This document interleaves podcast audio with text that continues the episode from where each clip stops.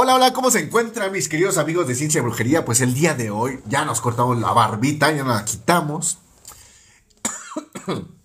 y ahí en la figura, en la imagen del podcast, está la imagen de Rebelde, de RBD, de esta banda. Curiosamente, cuando buscas la palabra rebelde, lo único que sale es esta banda mexicana de los noventas o algo así, y que era, una, era como una telenovela. Eh, recuerdo eso cuando mi hija estaba chica. Pero bueno, eh, María Sánchez, Ana, hola, eh, Esperanza, Esperanza G472, RGT Edits. Eh, hola, hola, Rick, buenas noches. Mi nombre es Enrique Hernández. Sean bienvenidos al podcast de Ciencia y Brujería. El día de hoy vamos a hablar de un tema muy, muy, este, se puede decir, controvertido.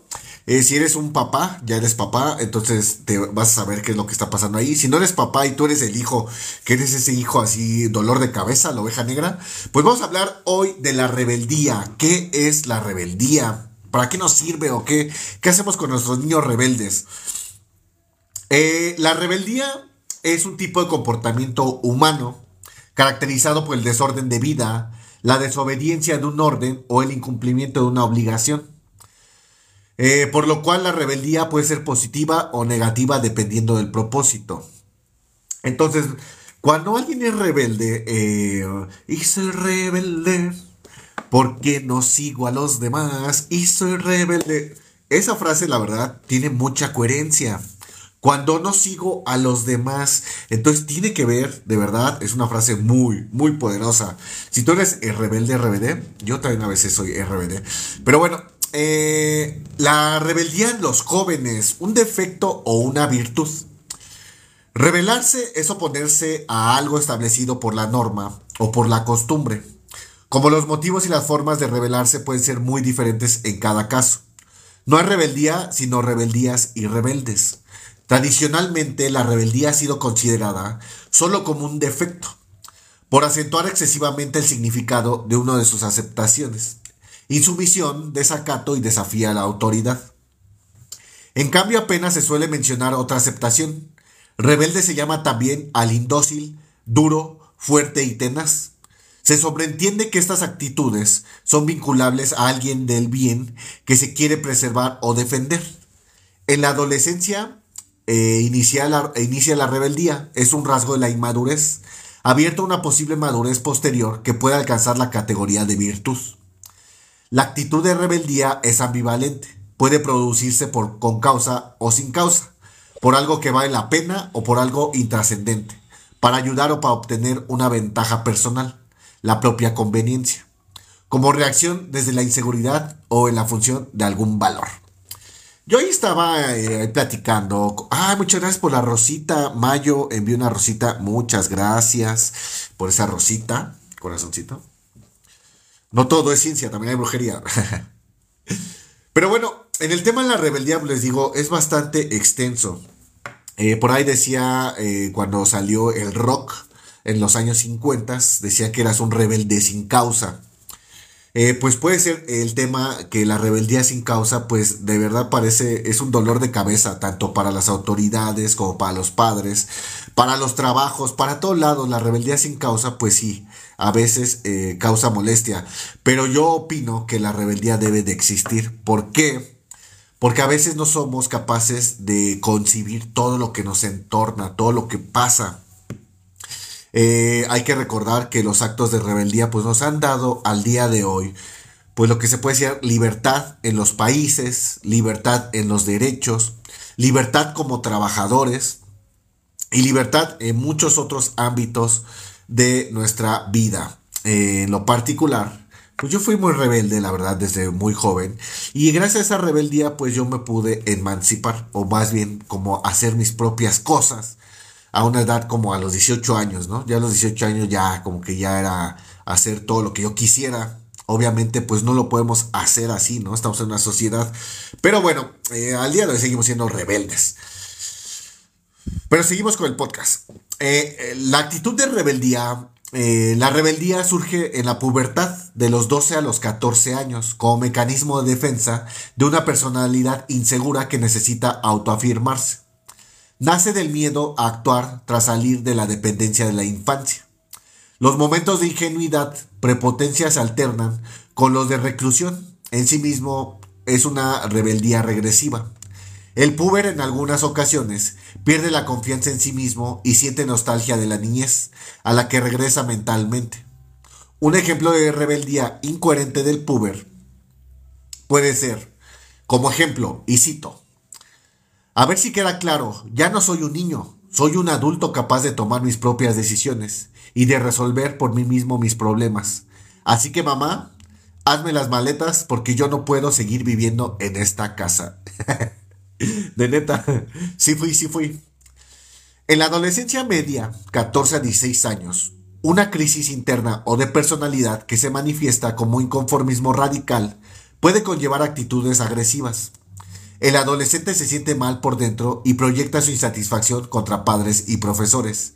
Es la rebeldía agresiva, que es propia de la debilidad de la persona y de quien no sabiendo soporta la dureza de la vida diaria, intenta aliviar su sufrimiento haciendo sufrir a los demás. Se expresa de forma violenta. En algunos casos, evoluciona hacia la transgresión, la rebeldía transgresiva. Va directamente contra las normas de la sociedad, de la familia y de la escuela, por el simple placer de romperlas. Puede haber sido provocada tanto por la influencia de una subcultura del entorno como por errores en la educación familiar especialmente en el autoritarismo y la indiferencia de los padres. Conozco un padre que tras reconocer que no estaba dedicando tiempo a su hijo, rebelde, quiso rectificar. Hijo, me gustaría pasar más tiempo contigo. ¿Me aceptas como amigo de Facebook y te sigo en Twitter? Ya, ya, ya. Yo le digo, hija, ¿hacemos un podcast? Podemos hacer un podcast y siempre me dice, ay, no, yo no quiero. Por eso es que casi no sale, no está invitada mi hija en el podcast. Pero bueno, es eso como que también me identifico con este ruco. Hasta aquí las rebeldías inmaduras de la inseguridad propia de quienes o no saben todavía qué quieren de la vida. Y en cambio en la adolescencia superior o edad juvenil, a partir de los 17 años, fase el despertar del yo mejor y de los grandes ideales, suele surgir una rebeldía más evolucionada. Esa rebeldía se ha denominado progresiva. Es la que se siente como deber, más no como derecho. No es propia del asustado ni del débil ni de la moral. Es, al contrario, el signo del que se atreve a vivir, pero quiere vivir dignamente. Del que sabe soportar el peso de la realidad, pero no el de la injusticia. Del que acepta las reglas de los hombres, pero las discute y critica para, para mejorarlas se trata de una rebeldía constructiva frente a comportamientos de deslealtad, hipocresía, insolidaridad, injusticia social, falta de respeto a la naturaleza y a la vida humana. Para Mañón, la rebeldía es el deber y la virtud fundamental de la juventud. La actitud rebelde debe mostrarse tanto en la vida privada como en la vida pública, siendo el estado actual de las sociedades una estructura transitoria necesitada de constante renovación. La fuerza legítimamente impulsora de este cambio tiene que ser la juventud. Con los años el espíritu se endurece para las injusticias, se acaba por aceptar lo que el joven lo que para el joven era incomprensible. En una sociedad permisiva, la mejor rebeldía es la práctica de las virtudes. La virtud de la sobriedad es una rebeldía frente al ambiente consumista. La virtud de la castidad y del pudor son una rebeldía frente a la escalada del erotismo. Ah, gracias, Alex. Gracias, claro, son mis ojos Illuminati. Eh, Margaret, eh, buenas noches. ¿Cómo se encuentran mis queridos amigos de Ciencia y Brujería? Entonces, hoy estamos hablando del tema de la rebelde, de, de la rebelde. Estamos hablando del tema del rebelde, de la rebeldía. En este tema, pues obviamente hay muchas cuestiones de edad, de etapas de la vida, si tú eres un jovencito de menos de 18 años, yo imagino que estás en el tema de la rebeldía. Eh, si tienes más de 20, pues ya estás como una rebeldía más acá. Y si tienes ya 30 y sigues siendo un rebelde, pues nos toca este tema de la rebeldía progresiva. Esta rebeldía donde ya vas a luchar por derechos, por cosas, por la sociedad, por muchas, muchas cuestiones y yo creo que es parte fundamental de nuestra vida. Pero bueno, antes eh, de la rebeldía, muchas personas o muchos gobiernos piensan que la rebeldía es un tema de anarquía. Hay que recordar que no tiene nada que ver estas dos palabras. Si bien pueden ir conjugadas, no son un sinónimo. Etimología de la anarquía.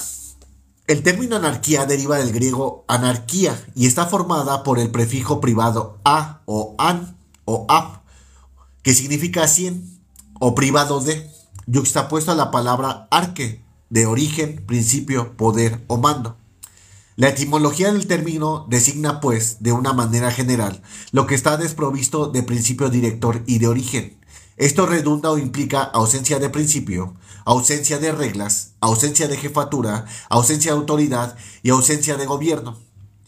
En uno de sus más comunes, anarquía evoca o equivale a caos, desorden, lo contrario de organizado y de anomía.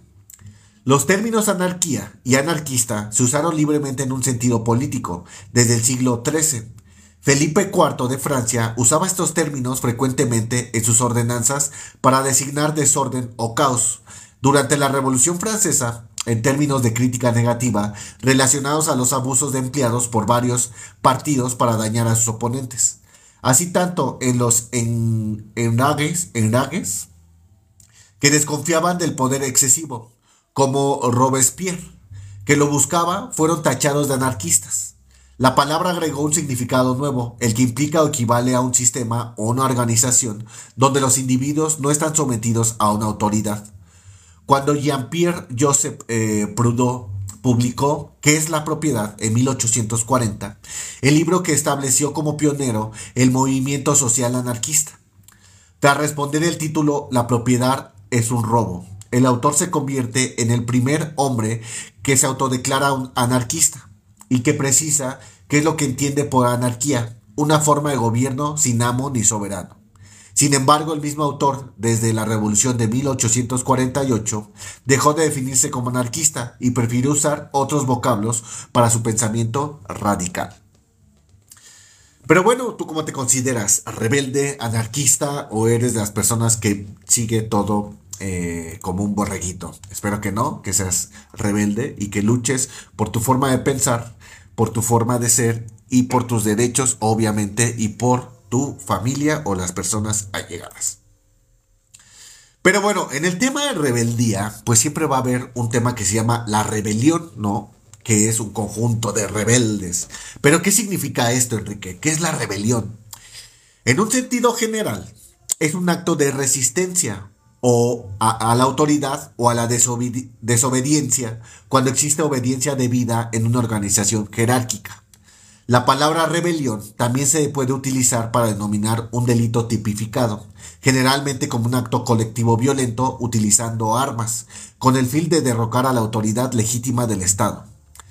Cuando la autoridad es ilegítima, muchos ordenamientos jurídicos consideran que existe un derecho a la rebelión en cabeza de los ciudadanos, Históricamente las rebeliones han sido consideradas legítimas o ilegítimas, a veces simultáneamente, según sea el punto de vista adoptado y la valoración moral derivada del mismo. En muchos casos son celebradas oficialmente con hechos históricos fundacionales, como sucede con la independencia, eh, por ejemplo la independencia de México, la Revolución Francesa, las guerras independistas hispanoamericanas, la Revolución Mexicana, el movimiento de independencia hindú, la Revolución Comunista de China, la Revolución Cubana, entre otras. En otros casos son repudiadas oficialmente como hechos históricos nefastos, como sucede con el, con el golpe de Estado de 1976 en Argentina. Las rebeliones pueden formar, eh, tomar formas pacíficas o violentas, armadas o no pero solo estas últimas pueden ser consideradas como delito. Suelen denominarse también como revoluciones, golpes de Estado, terrorismo, eh, guerras de guerrillas, movimientos de liberación nacional, pronunciamientos, putsch, eh, si han pasado de su planteamiento a su ejecución. Prácticas se denominan conspiraciones, las rebeliones pueden estar más o menos organizadas por sus líderes, o ser más bien menos espontáneas. Entonces, en el tema de rebeldía o de rebelión, tenemos que tener en cuenta. Quiero, creo que me hablan. Permítanme, voy a ver tantito, permítanme.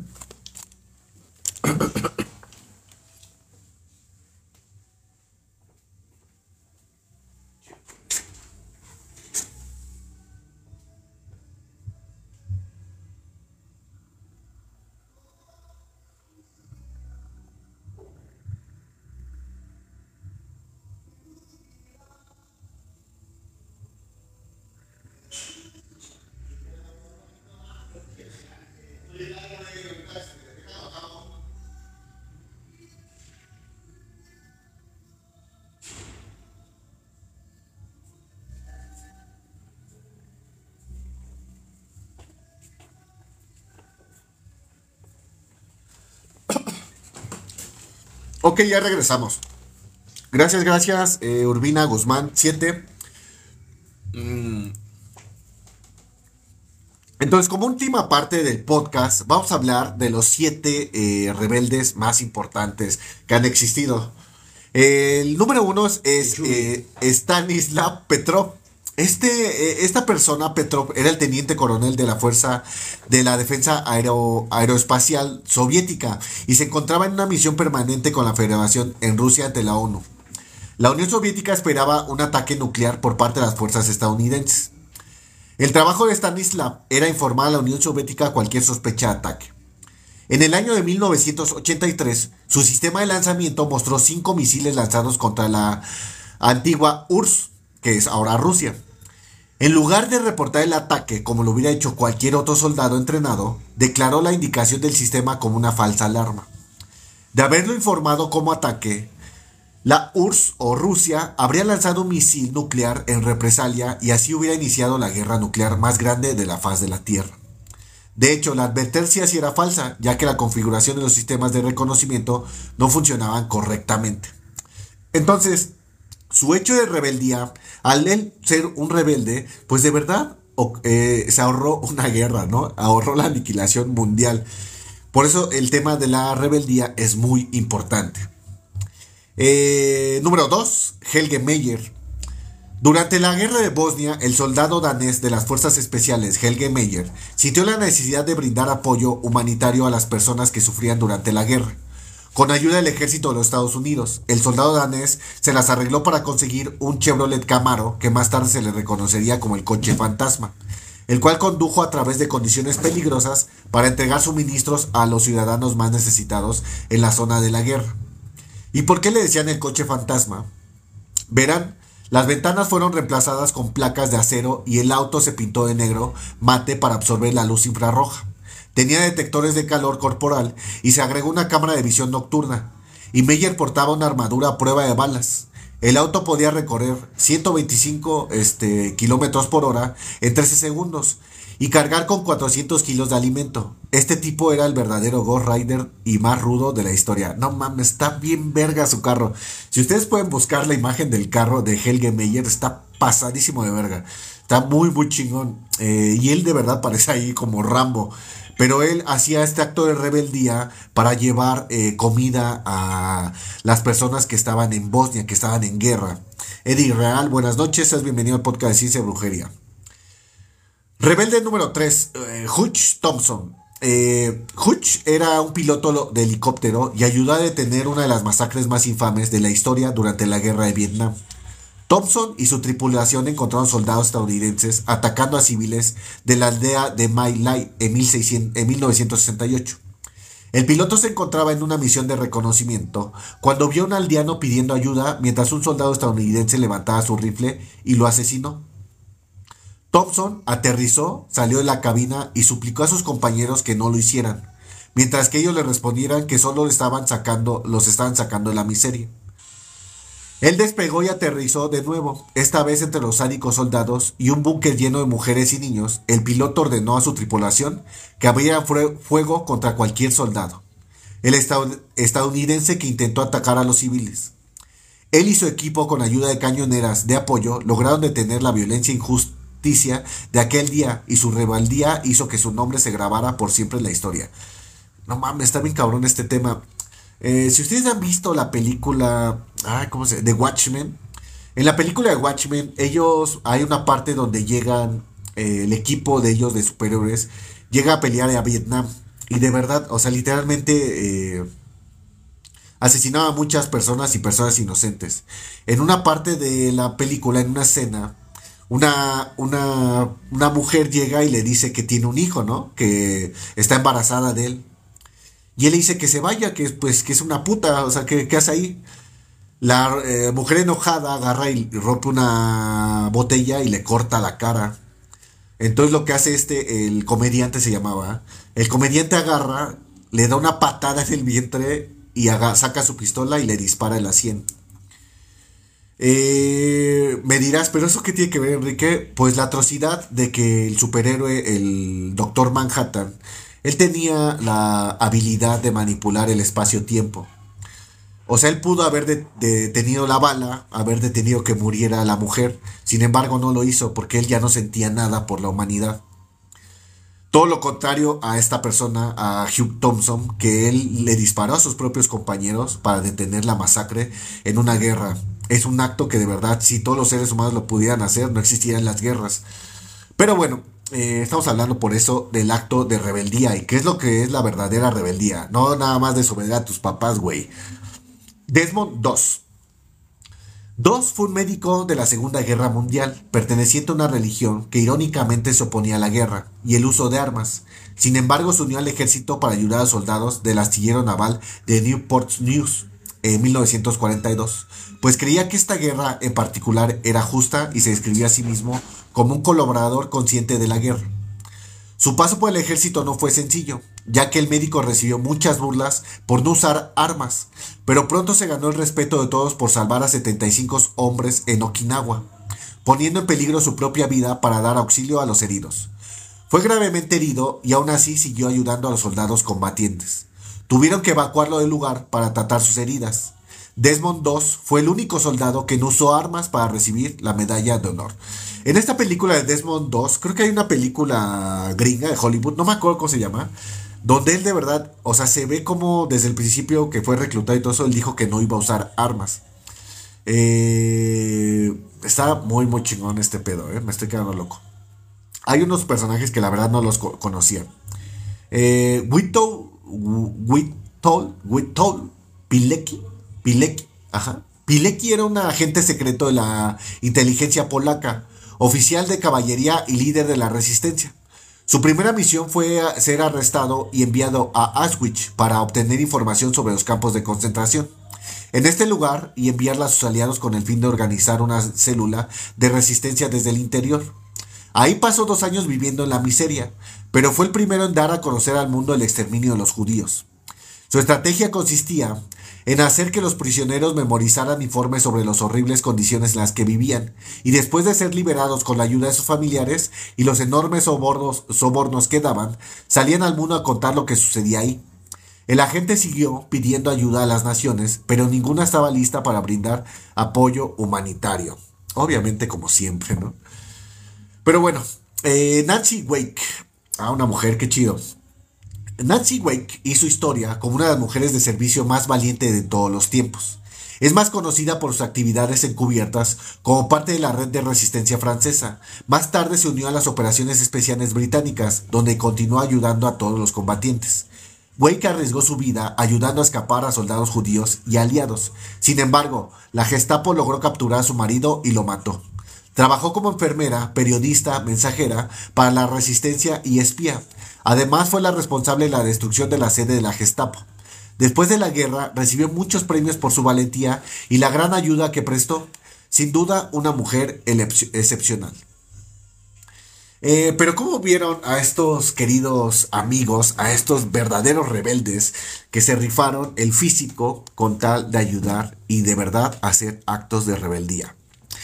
Eh, pues el día de hoy hablamos de qué es la rebeldía, qué es la resistencia, qué es la anarquía, eh, qué son las rebeliones y citamos a siete de los rebeldes más grandes de todos los tiempos. Eh, pues yo me voy, les mando un fuerte abrazo. Por favor síganme en Instagram como Enrique-Rix. Nos pueden seguir también en Facebook como Ciencia y Brujería, en YouTube también como Ciencia y Brujería. Y en Spotify, si solamente quieren escuchar nuestro podcast, estamos como Ciencia y Brujería. Yo me voy, les mando de verdad un fuerte abrazo, un saludo. Y recuerda, no todo es brujería, también hay ciencia. Muerte a Sócrates, ¿no estamos viendo?